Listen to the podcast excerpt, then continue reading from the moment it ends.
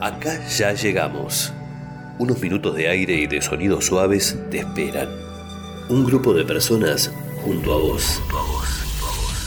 En Estamos sanando. Lo maravilloso de estar aquí, acercarnos a vos. Queremos hacer vibrar tu corazón. Acercarte un saludo, una meditación, un consejo, sacarte una sonrisa y que escuches la música que más te gusta. Ya estamos acá, ya, estamos, acá, junto a vos. En, Estamos sanando. Hola a todos y a todas. Sean muy bienvenidos al programa de radio Estamos sanando. Soy Marisa Pasarín desde Buenos Aires, Argentina. La creatividad de los acordes llega a este programa, pero no llega sola, llega a través de un compositor, productor, director de orquesta, una conjunción de pasión, de amor a la música. Nicolás Sorín junto a nosotros. Les acercamos una entrevista con el creador de la Sinfonía de la Antártida, presentada en el Colón con el grupo G20. Viajó dos veces a ese continente blanco en búsqueda de su intuición.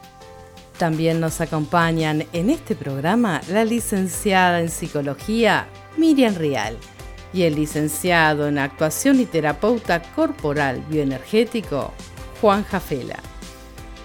Seguinos en arroba estamos sanando y en Facebook estamos sanando y podés enviarnos un mensaje a estamos sanando 22 arroba gmail.com. Y si no, nos podés dejar un mensaje al más 54 911 58 53 90 10. Yo ya estoy sintiendo un gato que desaparece.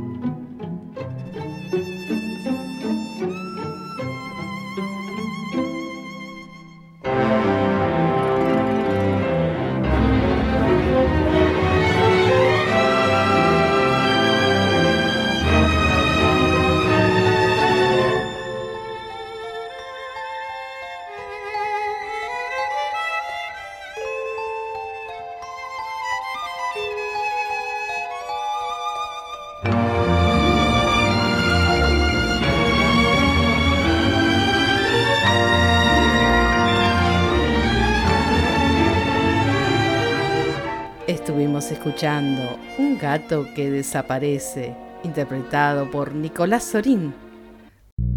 En Estamos sanando. Llegó el tiempo de hacer volar la imaginación, de tomarte unos segundos. Diversas voces del alma quieren transformar tu día. Autorizate a fantasear a través de cuentos y relatos pensados para vos. En Estamos sanando Relatos del Alma. Relatos pensados para vos. Para ir conociendo la intuición nos llega un cuento tibetano, interpretado por Mónica Pitocet, una actriz fueguina. Cuento tibetano. Eran tiempos difíciles y un hombre susurró, Gran Espíritu, habla conmigo, te necesito. Y un ruiseñor comenzó a cantar, pero el hombre no lo escuchó. Entonces el hombre repitió, Gran Espíritu, por favor, habla conmigo. Y el eco de un trueno se escuchó. Mas el hombre, ensimismado, no fue capaz de oír. El hombre salió, miró a su alrededor y dijo, Gran Espíritu, déjame verte.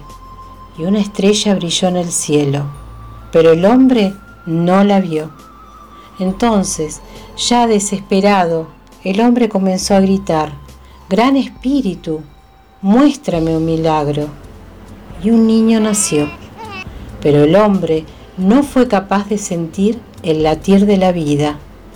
Entonces el hombre comenzó a llorar y dijo, Gran Espíritu, tócame y déjame saber que estás aquí conmigo.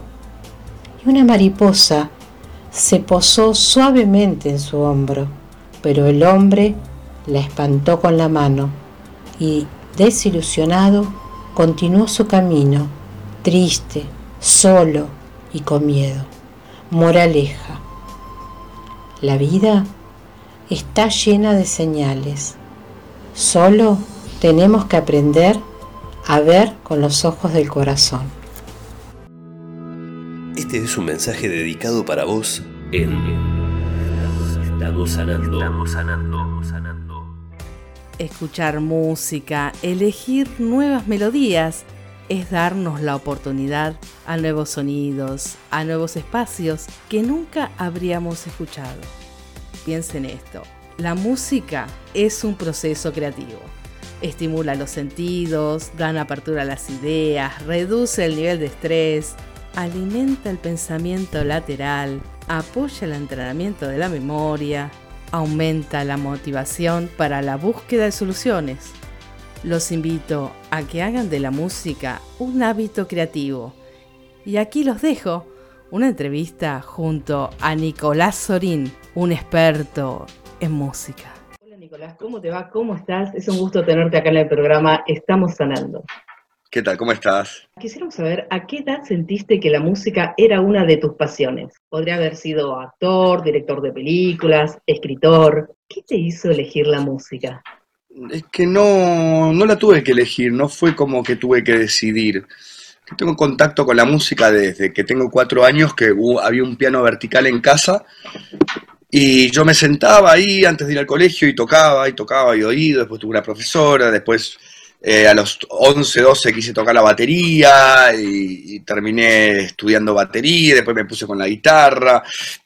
Eh, nunca, nunca tuve que tomar la decisión porque sentí que de alguna manera era lo, lo más orgánico, ¿no? Dedicarme a la música era lo único que me interesaba hacer en realidad. Así que se dio naturalmente. Has realizado música de películas para cine con éxito. Contanos qué premios y o reconocimiento recibiste. ¿Y a qué edad se fue dando todo eso, no? Yo no sé, creo que el primer premio fue el premio Clarín y un, un premio Cóndor cuando tenía 20 años con Historias Mínimas, que fue mi primera película. Y después tuve muchas nominaciones, pero no tantos premios a lo largo de mi carrera. La verdad que tampoco es algo que, es más, trato de no ir a los premios, no, no, me gusta el concepto del premio, no me gusta el concepto de decir que hay un ganador y hay un perdedor. Eh, así que los tomo como un mimo, pero, pero bueno, me interesa más tener más películas que más premios, la verdad. Bueno, sí, eso sí, te comprendo en eso, pero porque creo que eso es bueno y un premio más y además hay un montón de gente que también es buena. Hay gente muy, muy buena que no tiene ni un solo premio, creo que pasa bastante y eso entonces de alguna manera determina que, tener un premio es un mimo, es que estás en, estás en el lugar correcto, que, estás, que estás ahí. Lo cual está buenísimo para la carrera de uno, pero creo que tampoco dicta lo, lindo del arte de cada uno. Yo conozco gente que toca para cinco personas y realmente es maravilloso lo que hace y no, no logro entenderlo. Pero bueno, así es la vida también. Así es la vida y cada uno recibe lo que viene trabajando. Y creo que si vos llegaste a esos lugares, como nominaciones de Grammy dos o tres ocasiones, o más, quizás yo pude leer eso nada más, creo que, que, es algo muy lindo. No todos llegan, pero no porque llegan a ese premio, sino yo creo que son reconocimientos al valor y que esos son, son mismos y que está bueno, al alma le viene bien y bueno, voy bien por mi camino, ¿no? Me parece que es, es hacia eso, ¿no? Un reconocimiento. Total. Y vos elegiste estudiar en la Universidad de Berklee College of Music, ¿no? Y lo que estuve viendo, a los 13 años decidiste ir a estudiar a, esa escuela de música tan grande. Sí, sí, me agarró una especie de fantasía, probablemente por el hecho de querer irme a estudiar música. Ahora, ahora probablemente me hubiese quedado acá en mi país, tal información dando vuelta. En ese momento era como quizás un poco más difícil. Había que tener buenos profesores por ahí particulares. Así que sí, a los 13 como que me empezó a agarrar eh, esta obsesión por ir a estudiar afuera, pedí una beca, eh, y bueno, me quedé 10 años afuera, entre Boston y Nueva York, después me fui a Madrid a, trabajar, eh, así que sí, fueron 10 años de, movimiento y crecimiento, sobre todo. Esa gira que vos hiciste de estos 10 años, en todo el ciclo de tu vida, ¿lo volverías a hacer o decís ya este ciclo ya fue? Yo tenía 17 años, o sea, ahora tengo 41, ah, ya, ya no lo haría. Pero, a esta altura del partido creo que no, creo que además eh, todo vuelve. terminé volviendo porque es como un ciclo, creo que era necesario, ni me lo pregunté por qué. En un momento necesitaba tocar tierra de vuelta, así que fue, fue natural. Pero sí, si tuviese 17 años lo haría de vuelta. ¿Y extrañaste a tu familia en ese, en ese camino de esos 10 años? Mucho, mucho, mucho. Me tuve que, tuve que crecer un montón, no me quedó otra. Este, realmente la, competencia, o más bien el contexto era un contexto de, mucha competitividad y, había que estar ahí. Y bueno, eh, sí, sí, no, no fue todo hermoso, pero fue una experiencia increíble en muchos sentidos, pero, pero no fue todo rosa, ¿no? ¿Qué experiencia te dejó haber estado eh, junto a Miguel Bosé? Con Miguel aprendí mucho, mucho. Yo pensé que yo terminé de estudiar en Boston y venía muy academizado, venía estudiando música dodecafónica, media música polifónica del siglo XIII, venía como muy cerebral y Miguel me enseñó eh, otra cosa, me enseñó sobre la intuición, sobre formar equipo, sobre lo divertido que es la música más popular, el pop, sobre dar shows, yo aprendí un montón con él, aprendí un montón, además estuve trabajando después años con él, viviendo con él tres años y después laburando en, seis discos, ya no me acuerdo. Aprendí un montón, porque realmente Miguel es un, un artista muy intuitivo y, eso se aprende un poquito. Uno puede aprender a... No, no es que tenés, o sea, hay gente más intuitiva que otra, pero pero cuando ves a alguien que hace las cosas intuitivamente, te dan ganas de, vos también ser un poco más intuitivo, porque a veces le metemos mucho bocho. Yo lo veo como un máster. Después de la universidad vino, vino lo de Miguel, la experiencia allá en España, y, y, la verdad que aprendí igual o, más que, que, la escuela. Estamos sanando. Estamos sanando. Llega el espacio para la música y sintonías para encontrar otra vibración.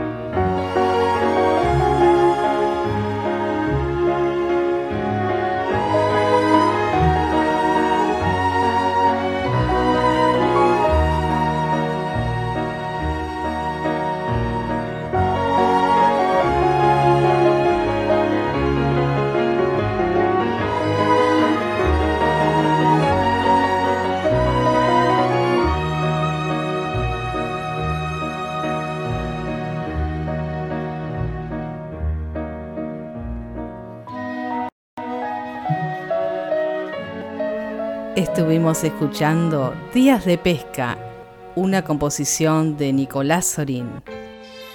Es tiempo de escuchar para accionar. En Estamos. Llegan los tips y consejos de los profesionales para vos. En el día de hoy también tenemos una sorpresa que hace rato que no está por acá, a la licenciada Miriam Real, una psicóloga que nos trae sus propias experiencias y los tips profesionales. Y hoy, por supuesto, están vinculados con la creatividad. Hola, hola Marisa, gracias, gracias a todos y bueno, otra vez acá para compartirnos, para para estar un rato con las vivencias, con las experiencias. Y bueno, hoy les traje mm, otra de mis experiencias, en este caso un cisne me habló en sueños y me dijo esta frase que quiero compartirles, pero como saben que me gusta sentir todo lo que lo que es a través de las palabras y de la vibración. Vamos a cerrar un poquito los ojos por un ratito y vamos a ir hacia adentro, respirando por la nariz y sintiendo cómo entra el aire, hacia dónde llega hoy, a qué profundidad podemos enviar hoy nuestro aire. Ir invitando a cada célula del cuerpo a que se relaje y sienta y vibre junto con esta experiencia. Entonces en este lugar más receptivo, más femenino que todos tenemos de recibir, vamos a escuchar esta frase que el cisne tiene hoy para todos. Y dice así, amar la ilusión no es posible Amar la verdad, sí. La verdad es belleza. Ama la verdad y dila, y así serás eso. Amor, verdad, belleza, pureza. Vamos a ir sintiendo cómo cada una de estas palabras se registra en cada uno de nosotros, porque el cisne es un ave muy pura, su color, su deslizarse por las aguas es muy especial y está asociado simbólicamente a la gracia, o sea, a esa parte divina que desciende cuando hay pureza, cuando hay belleza, cuando hay amor, cuando hay verdad, como dice la frase. Entonces es buenísimo saber que tenemos que dejar espacio para que esa gracia descienda en cada uno de nosotros. Y como siempre vemos en distintas oportunidades, de distintas maneras, a veces estamos muy llenos y entonces no puede entrar, no puede entrar, no puede descender esto que viene directo desde lo divino y que es puro. Entonces en este momento, al hacernos conscientes, vamos a abrirnos a esa posibilidad de que lo divino descienda y que nos llene de gracia. Para eso hacemos espacio en este momento y nos dejamos inundar por esa gracia. Y también esta verdad, cuando desciende la gracia, nos permite darnos cuenta que muchas veces tenemos muchos velos los velos son la ilusión. A veces creemos en cosas que durante mucho tiempo nos sirvieron, pero que hoy las tenemos que dejar ir, tenemos que soltar esas cosas porque ya no nos dejan avanzar, porque ya no son verdad para nosotros. Entonces también nos permitimos soltar esas ilusiones para llenarnos de esa gracia y de esa verdad y de esa belleza. Y todo esto ocurre cuando abrimos nuestro corazón, cuando purificamos un montón la energía y cuando no tenemos más miedo. Entonces creo que para todos este 2020 está siendo un año especial para conectar con toda la capacidad creativa que cada uno tiene para reinventarnos, para poder hacer espacio, para vaciarnos de todo, de todo lo que ya no nos deja crecer, no nos deja avanzar y soltar todo lo que nos limita, todo lo que nos inhibe, todo lo que nos achica, todo lo que nos contrae. Entonces, una vez más, les voy a decir esta frase del cisne para que nos inunde de gracia. Amar la ilusión no es posible, amar la verdad sí. La verdad es belleza. Ama la verdad y dila y así serás eso. Amor, verdad, belleza, pureza. Bueno, por hoy los dejo con esta hermosa energía. Los despido con todo mi amor y nos vemos pronto. Un besito a todos. Estamos sanando. Estamos sanando. Llega el espacio para la música y sintonías para encontrar otra vibración.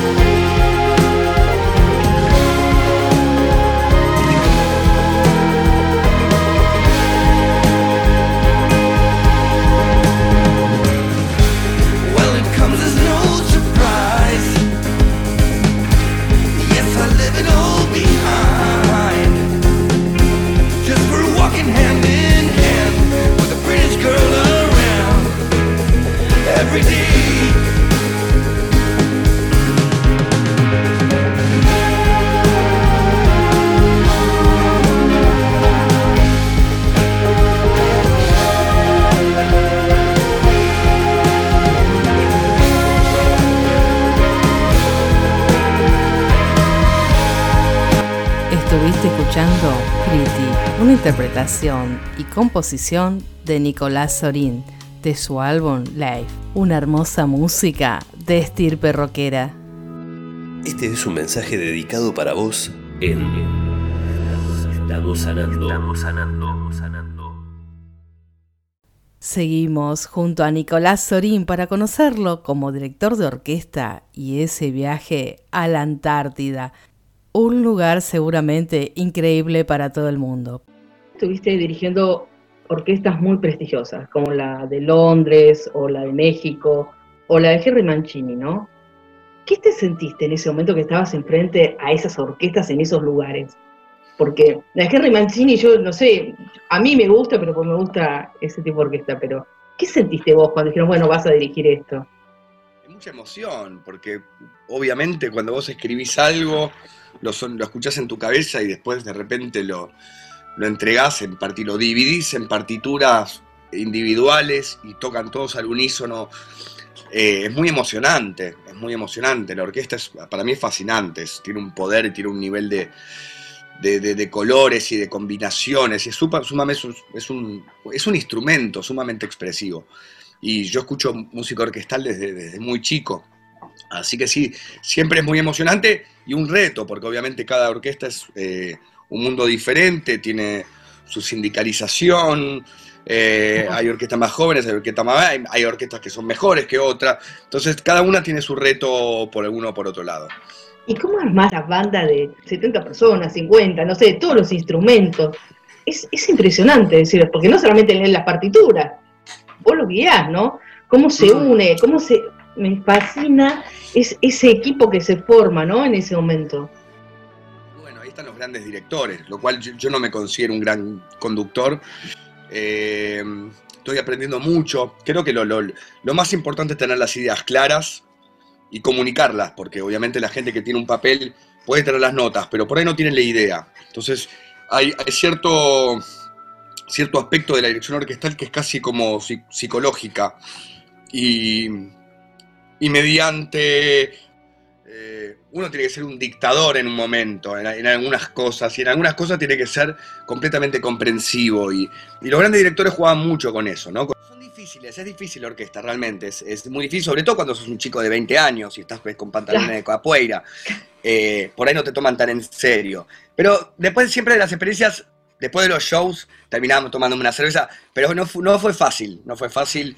Eh, porque hay mucho prejuicio en general, hay mucho prejuicio en la música, el músico es muy prejuicioso también. Ah, mira, no, no, eh, yo, soy muy, yo soy muy, al menos lo veo, sobre todo en, ciertos ámbitos quizás más académicos o música por ahí un poco más elitista, se suele mirar eh, con, cierto prejuicio a otros géneros. Y la verdad que yo lo que aprendí en el tiempo es eso. Yo, hay dos tipos de música, que para mí es la música que, me gusta o que está buena y la música que no. Eh, y después los géneros realmente, no sé, eh, a mí me gusta escuchar una buena cumbia, me gusta escuchar un buen reggae, me gusta escuchar, no sé, me pasa, me pasa eso mira, mira, la pregunta que estaba pensando es si cuando vos haces las obras a través de orquestas, ¿no? Interpretas tus obras, obras clásicas o cualquier otro tipo de melodía, porque una orquesta, últimamente las orquestas van cambiando desde lo clásico a traer otro tipo de, obras, ¿no? De género. Entonces, ¿qué, ¿qué obras elegís? No, yo siempre que dirijo una orquesta dirijo lo mío, que es lo que sé dirigir. En general, me ha tocado dirigir otros arreglos o, hacer algo cortito de Beethoven y cuando haces algo de los clásicos es hermoso porque obviamente la orquesta ya lo conoce además, es, más fácil. No hay que explicar nada, uno no le tiene que explicar a un chelista que, cómo suena Beethoven, o, más bien tenés que explicarle cómo te gustaría interpretarlo a vos, eh, lo cual tiene, tenés que demostrar que vos entendés Beethoven, ¿no? Así que generalmente me toca siempre hacer eso, cuando haces una película o, o te juntas con una orquesta es para hacerme la música. ¿Dirigiste alguna obra de Enrique Morricone, Mission, por ejemplo? Uy, sí, esa obra me puede. Te digo, me puede, es impresionante. Em, yo, como te comentaba antes de iniciar esta entrevista, te conocí por la Sinfonía de la Antártida. ¿Cómo fue el inicio de ir a la Antártida? ¿Decidiste vos ir a la Antártida a componer música? Eh, ¿Cómo surgió esa sinfonía? ¿Ya pensabas en eso? No, no, me invitaron. Obviamente dije que sí, porque no me iba a perder la oportunidad de, viajar al continente blanco. Eh, y me llevé partituras, hojas pentagramadas y un tecladito. Y no sabía qué iba a pasar, o sea, sabía que iba a componer, pero no sabía qué. Y tuve más o menos dos semanas de aclimatación, pues realmente llegás es un shock. Es un shock, no, no, entendés nada. Eh, y me quedé dos meses. Y bueno, después empezó a fluir la música empecé a caminar, empecé a pasear, a mirar, a llevarme a cantar, a, a, a, registrar las ideas y, creo que en, un mes ya había escrito casi todo el movimiento, en menos de un mes, en, dos, tres semanas ya lo había escrito todo y nada, fue una experiencia increíble, tanto que tuve que repetirla el año, el año pasado fue.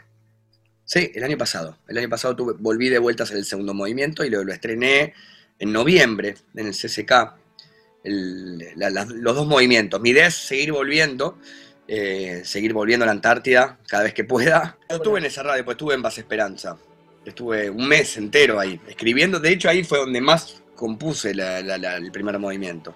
¿qué sentís? ¿Por qué te atrapa ese lugar? ¿Por el silencio? ¿Porque no hay nada hecho? ¿Porque es un, espacio de libertad? ¿Qué, es lo que te atrae? Por todo eso, por la soledad, por lo que, porque es un termómetro del planeta, eh, porque es muy frágil, porque es muy poderoso a la vez, porque es virgen, porque, digo, porque es hermoso. Hermoso, no en el sentido hermoso de cuando uno va a los siete lagos y ve las montañas, no, es otro tipo, es otro tipo de belleza, es una belleza mucho más sáurica, por decirlo. Eh, es, mucho tiempo, se nota el paso del tiempo, se notan los millones de años, la escenografía cambia todo el tiempo, los colores, eh, la fauna, los pingüinos que hacen dibujos. Digo, es, es un lugar que te, o, te, o te escupe o te absorbe. Porque yo conozco mucha gente que ha ido a la Antártida y no le gustó nada, eh, porque, porque no es qué lindo. Es, un lugar hostil. Es un lugar hostil que no está preparado para la gente, en realidad. Así que a mí, a mí me absorbió y volvería a ir cada vez que me inviten, realmente. Sí, sí. Yo voy a hacer que me inviten. No sé, este año, el año que viene, el otro, no sé cómo, Nicolás, pero me tiene atrapada a conocer la Antártida. Y una de las cosas que fuiste, fuiste a la base Carlini, ¿no? Y estuve espiando por ahí, por todas tus entrevistas, que una de las bandas que vos elegís, que te gusta, Metallica puede ser, que te encontraste con un termo, que, encontraste ah, un termo. Contanos esa anécdota. Yo era fan, pero fan, fan, fan, fan, de verdad, de Metallica. Creo que fue de mis primeros amores en la música. Eh, y bueno, en Carlini ellos habían ido hace unos años. Y en un momento que estoy sirviendo un café me dice, ese es el termo que dejó Metallica, pues un termo que había dejado Metallica. Decí que yo ya, decí que ya ya se me pasó esa pasión por Metallica, pero si me hubiese pasado hace 20 años me hubiese llevado el termo, olvídate, me lo hubiese, agarrado y lo metía en el bolso. Eh, pero bueno, sí, años después, eh, sí, Metallica estuvo allá, tú hizo un concierto muy rápido. Ese concierto que, que vos decís que hizo un rap, ¿vos lo llegaste a ver? No, la verdad que no. Ya, yo ya me había desenamorado de la banda. Fui muy fan, fui muy fan de la banda, realmente. Les dije que Nicolás es un ser increíble y nos cuenta muchas más cosas, pero dentro de un ratito. Sanando. Llega el espacio para la música y sintonías para encontrar otra vibración. La canción de Bañar la Luna de María Elena Walsh es bellísima. Una nueva interpretación junto a Lula Bertoldi y Nicolás Sorín.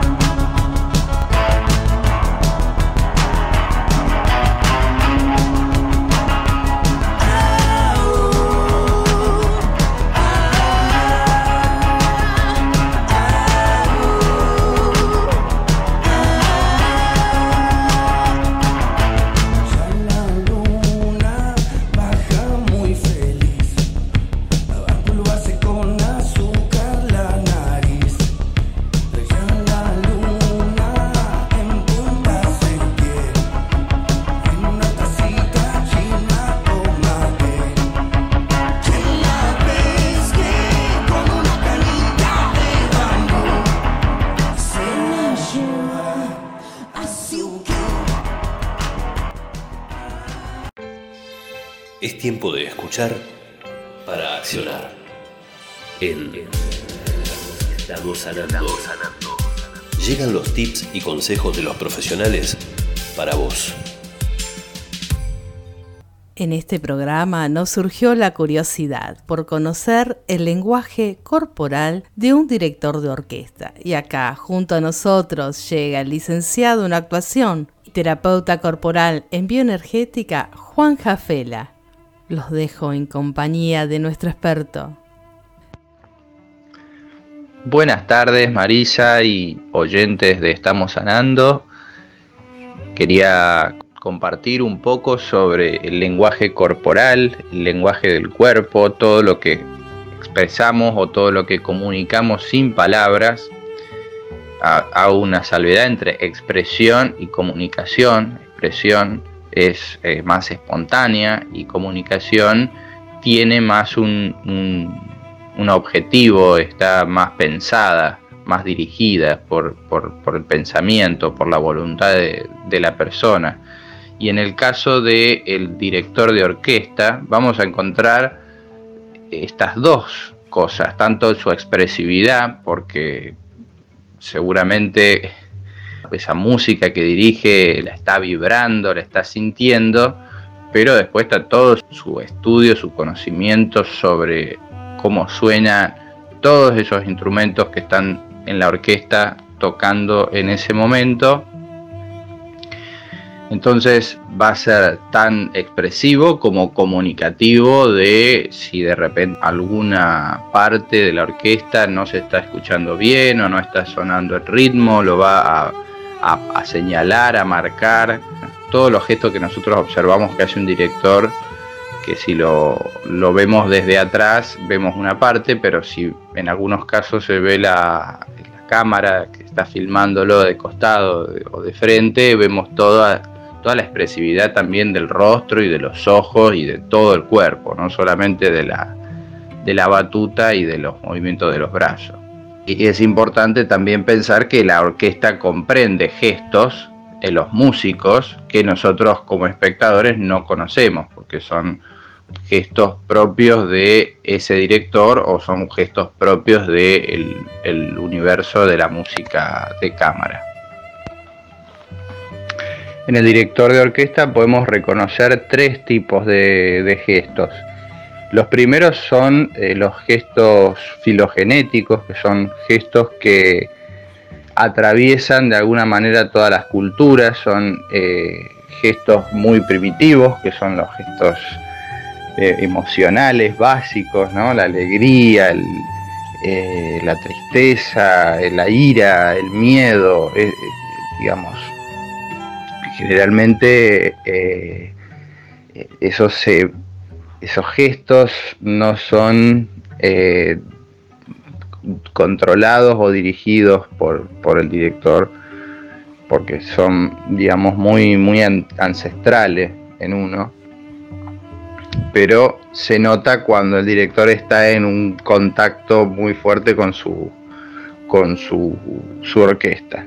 Después tenemos gestos que son eh, gestos culturales que los podemos entender nosotros eh, como espectadores también, eh, el marcar el ritmo, por ejemplo, o el subir el brazo y que la orquesta suba el volumen. Y después tenemos gestos que son comprendidos por la comunidad de músicos y sobre todo, como les decía recién, por la orquesta del director que sabe que determinado movimiento, determinado eh, gesto particular significa algo que nosotros de afuera no lo sabemos, pero que ellos lo pueden entender. Bueno, espero que les haya servido este audio y les mando un abrazo enorme a todos los oyentes. Gracias por escucharme.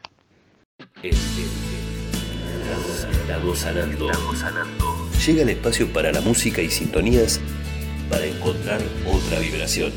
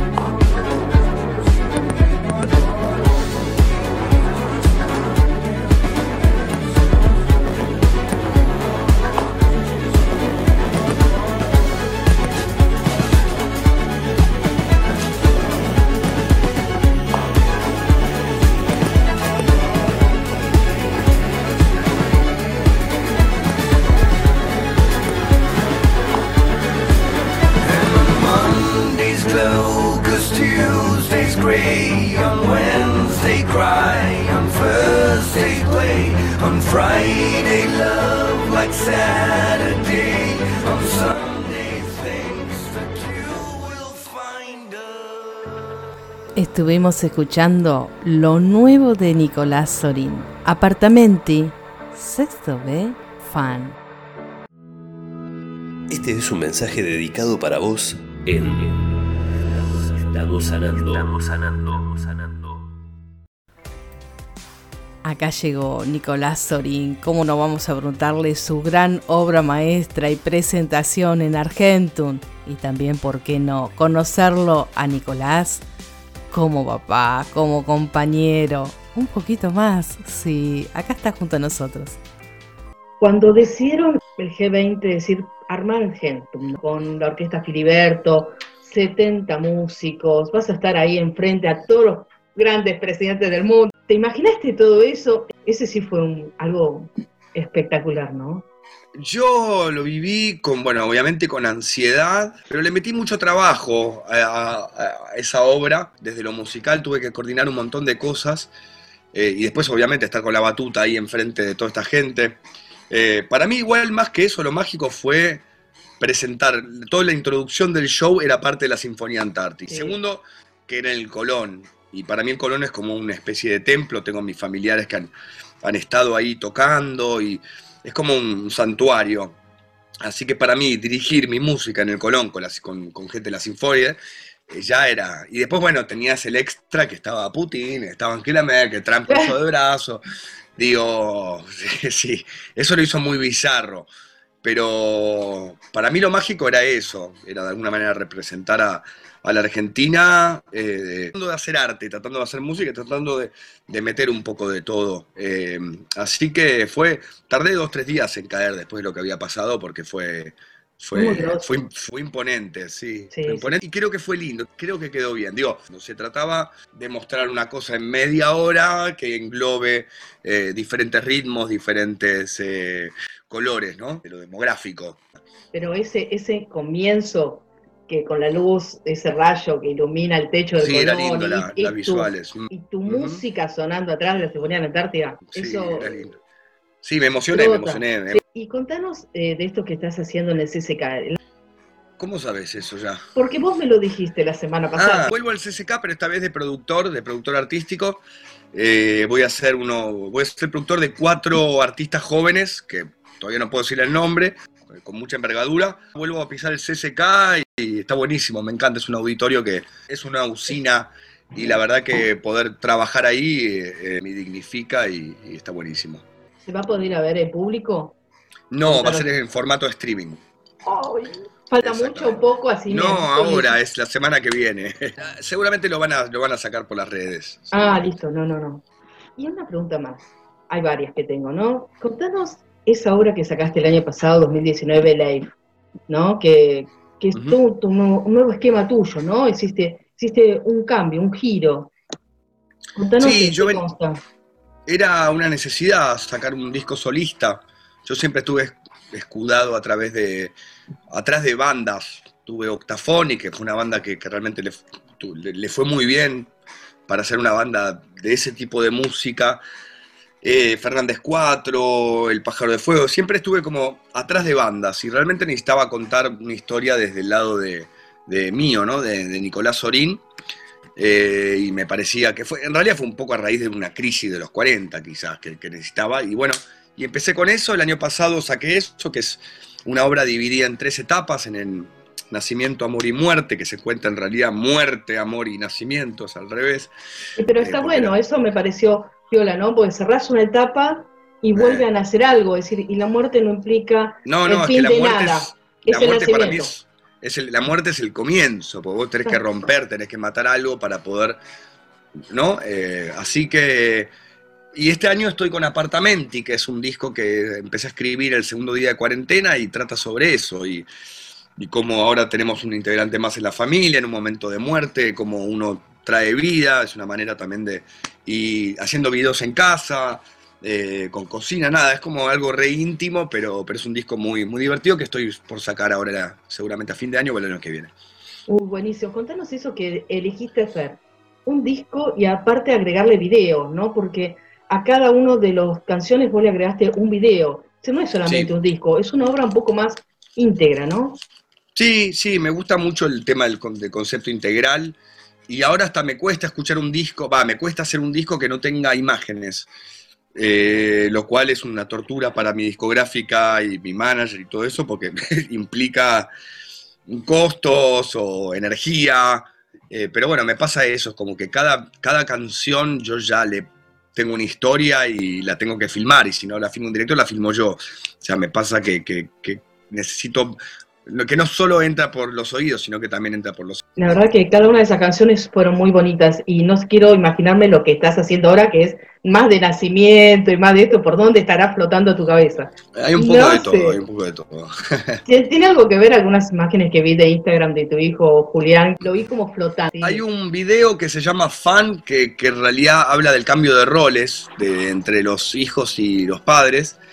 Eh, y entonces juego a eso, y se llama Fan, está en apartamento y lo subí, la versión de cuarentena, y está Julián de protagonista y el baile, paga las cuentas, y, y él es el grande, ¿no? Pero y pasa el- la escoba, así que es muy divertido, y baila, se baila todo. Así.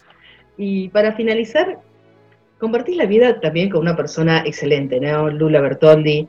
Y esa bella dama, sos padre de un hijo, viene otro hijo o ya nació tu segundo hijo. No, no, viene ahora en menos de un mes. Bien. ¿Y cómo te sentís con todo eso? ¿no? Porque es un montón de energía. Es, eh, yo tengo dos hijos, así que no quiero saber, entre que estás con la música, haciendo cosas bellísimas. Todo esto que le, te pasa, te digo que es un regalo de cuarentena, pero un regalón, digamos, ¿no?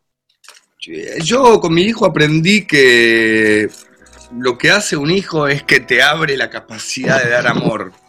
Eh, yo vivía mis cosas eh, y de repente sé que ahora cuando venga el segundo es como un, es como un diafragma eh, que se abre, se expande y entre, no es por obviamente porque voy a tener más, más hijos, pero eh, tu, tu diafragma de, amor se expande y tenés más amor para dar. Y creo que eso pasa porque uno se empieza a ver desde otro lado, uno no- ya no se empieza a ver tanto a uno eh, y empieza a vivir la vida a través de otras personas y a... Así que, no, lo llevo muy bien, lo llevo- he aprendido mucho como padre y sigo aprendiendo un montón. Y Julián para mí es un niño maravilloso que me enseña todos los días, me divierto. No, no es, no es un niño, de, de hecho, para mí es un amigo. Tienen unas cosas hermosas los chicos de hoy, ¿no?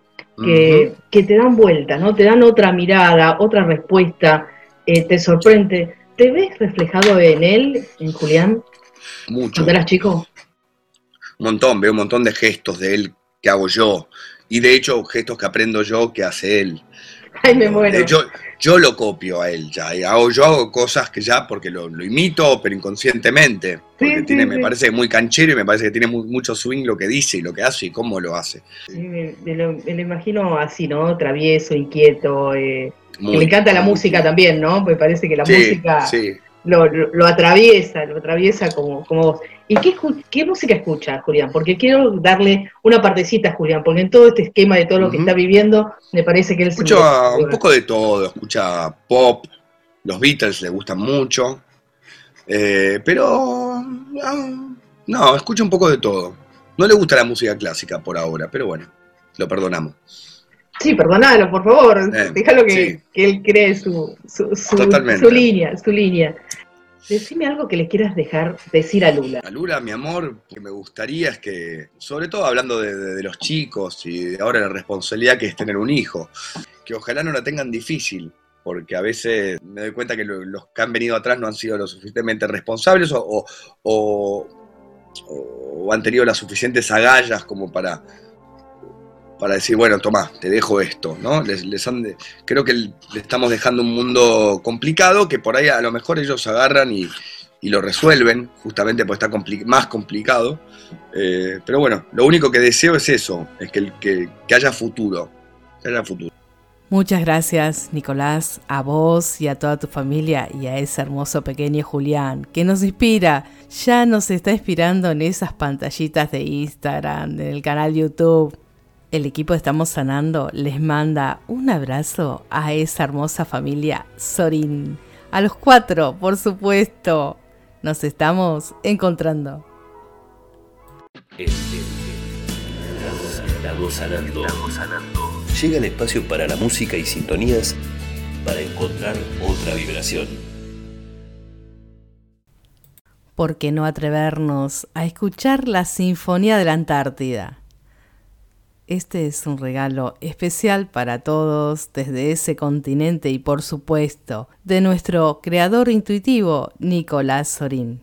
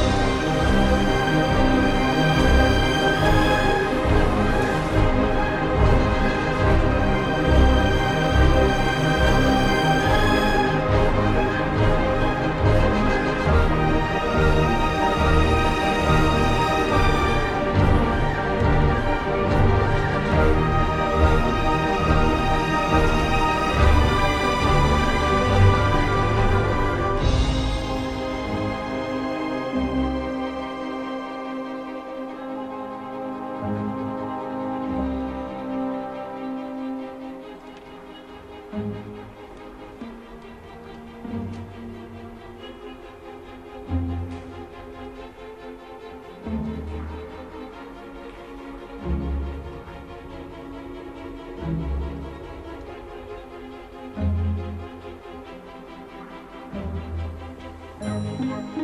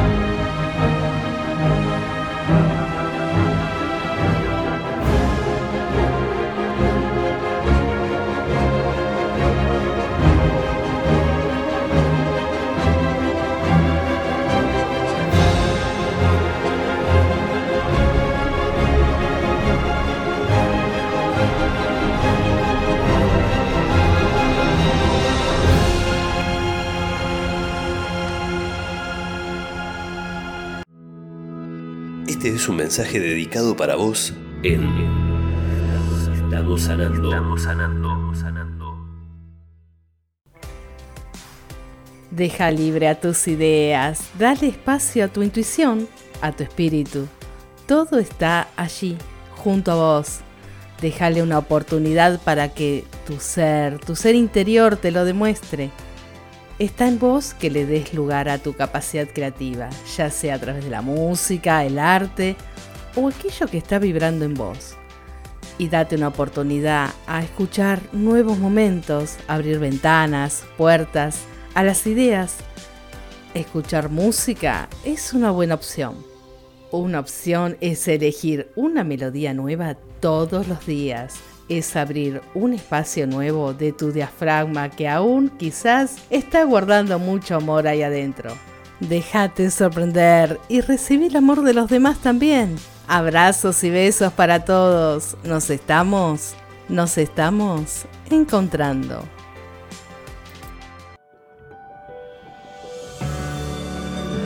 Estamos sanando, sanando. Un grupo de personas junto a vos. Un nuevo aire, unos sonidos suaves te esperan. Estamos sanando, sanando.